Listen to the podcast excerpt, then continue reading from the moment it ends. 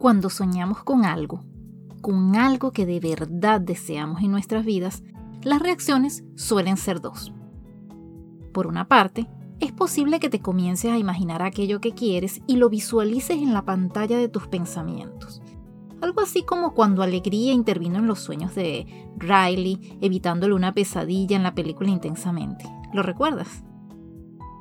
Pero por otra parte, quizás sientas que tu sueño, tu deseo, es tan pero tan grande que es imposible que sea una realidad para ti, y por lo tanto probablemente sientas que se trata de algo que no va a ocurrir nunca y que por lo tanto no deberías perder tiempo en ello. Hoy quiero decirte que ningún sueño es imposible si aprendes a manifestarlo de la manera adecuada. Yo soy Jerry Velázquez y esto es Plusfulness, un podcast dedicado a ti, que quieres realmente vivir la vida, que quieres experimentar la plenitud en todos los ámbitos y lo más importante, convertirte en un instrumento del amor a cada instante. Permíteme acompañarte en este proceso y poner a tu disposición muchas herramientas que te serán de utilidad, porque vivir a plenitud sí es posible. Hemos venido conversando sobre los cinco pasos imprescindibles para hacer cumplir nuestros más grandes anhelos. Primero te invité a identificar qué es lo que no quieres en tu vida. Luego, sobre la base de aquello que no te gusta, te insté a reconocer lo que en cambio sí deseas. Acto seguido, en el episodio anterior, abordamos un aspecto relevante en todo proceso de manifestación, que es justamente la necesidad de desterrar por completo de nuestras vidas esas creencias limitantes que todos tenemos. Y estamos aquí, ahora, en el cuarto paso, donde vas a aprender algo muy importante. Quizá te parezca algo alocado, pero créeme que será un ejercicio muy valioso. Fíjate, en la mayoría de los textos relacionados con la forma de hacer realidad tus sueños, te dicen que debes imaginarte como si tu sueño fuera una realidad, tal como lo hablamos en la introducción de este episodio. Eso no está mal. Sin embargo, falta un ingrediente superpoderoso que es el sentir la emoción que experimentarías si tu deseo ya se hubiese cumplido. Al respecto, te quiero hablar primero de Neville Goddard, un influyente maestro místico quien supo usar el poder de la mente y que además buscó enseñar a otros que nuestra conciencia crea nuestra realidad.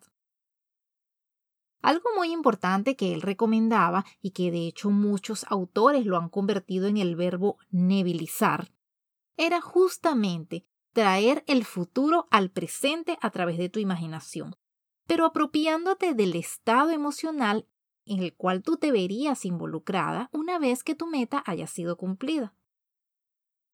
Justamente se trata de que cierres tus ojos y en tu imaginación te muevas al final de tu meta ya cumplida. Pero no solo eso.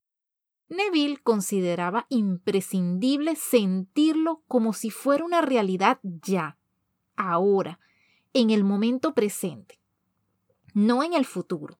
¿Por qué? Porque él consideraba que en tu deseo de ir a cualquier lugar, primero deberías ir allí, pero en tu imaginación.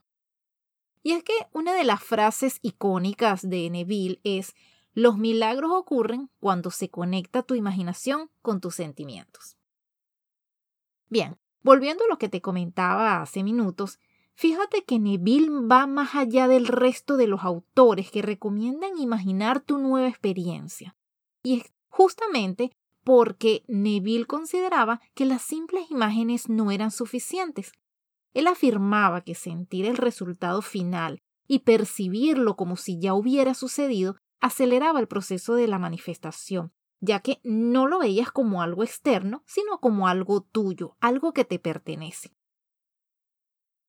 Para ello, Basta con que tomes la respuesta a la pregunta que ya te has hecho en episodios anteriores. ¿Qué es lo que quieres? ¿Qué quieres realmente tener, hacer o ser?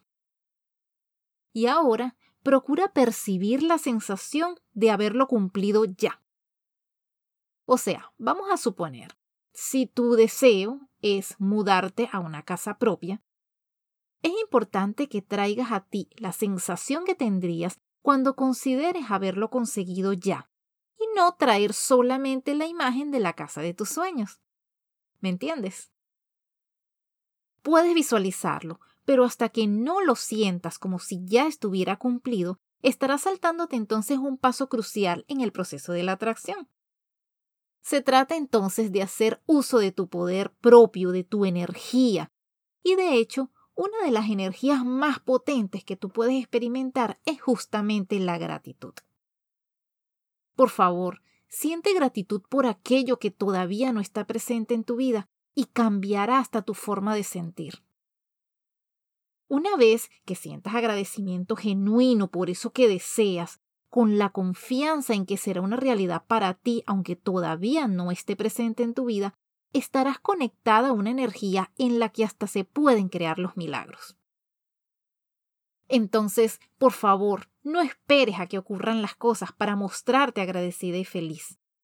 En cambio, siéntete agradecida y feliz ahora. Y por supuesto, no olvides nunca que vivir a plenitud sí es posible. Hoy te quiero hablar de la Fundación Venezolana María de las Nieves.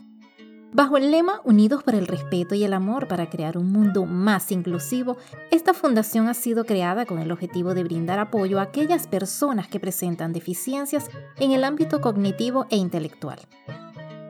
Su plantilla de beneficiados consta de pacientes que presentan diversas condiciones físicas y complicaciones de salud y aprendizaje y que por tales razones necesitan un apoyo para que a pesar de dichas circunstancias puedan llevar una vida regular.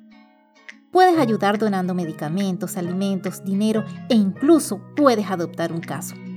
Escríbeles a través de Fundación María de las Nieves 2020 gmail.com. Si esta es la primera vez que me escuchas, muchas gracias por estar aquí. Plusfulness es un podcast que se produce una vez a la semana. Por favor, regresa y siéntete libre de buscar a Plusfulness en tu plataforma de podcast favorita y suscríbete. También puedes seguirme en Instagram como arroba plusfulness o visita mi página web www.plusfulness.com. De todas maneras, todos esos enlaces están en las notas del episodio. Si consideras que la información tratada en este episodio en particular o la temática general del podcast podía ser de utilidad para alguien más, por favor compártelo. Asimismo, en la sección de notas de cada uno de los episodios encontrarás un enlace a través del cual, si así lo deseas, puedes contribuir amorosamente a la producción de este podcast. De antemano, muchas gracias por tu apoyo.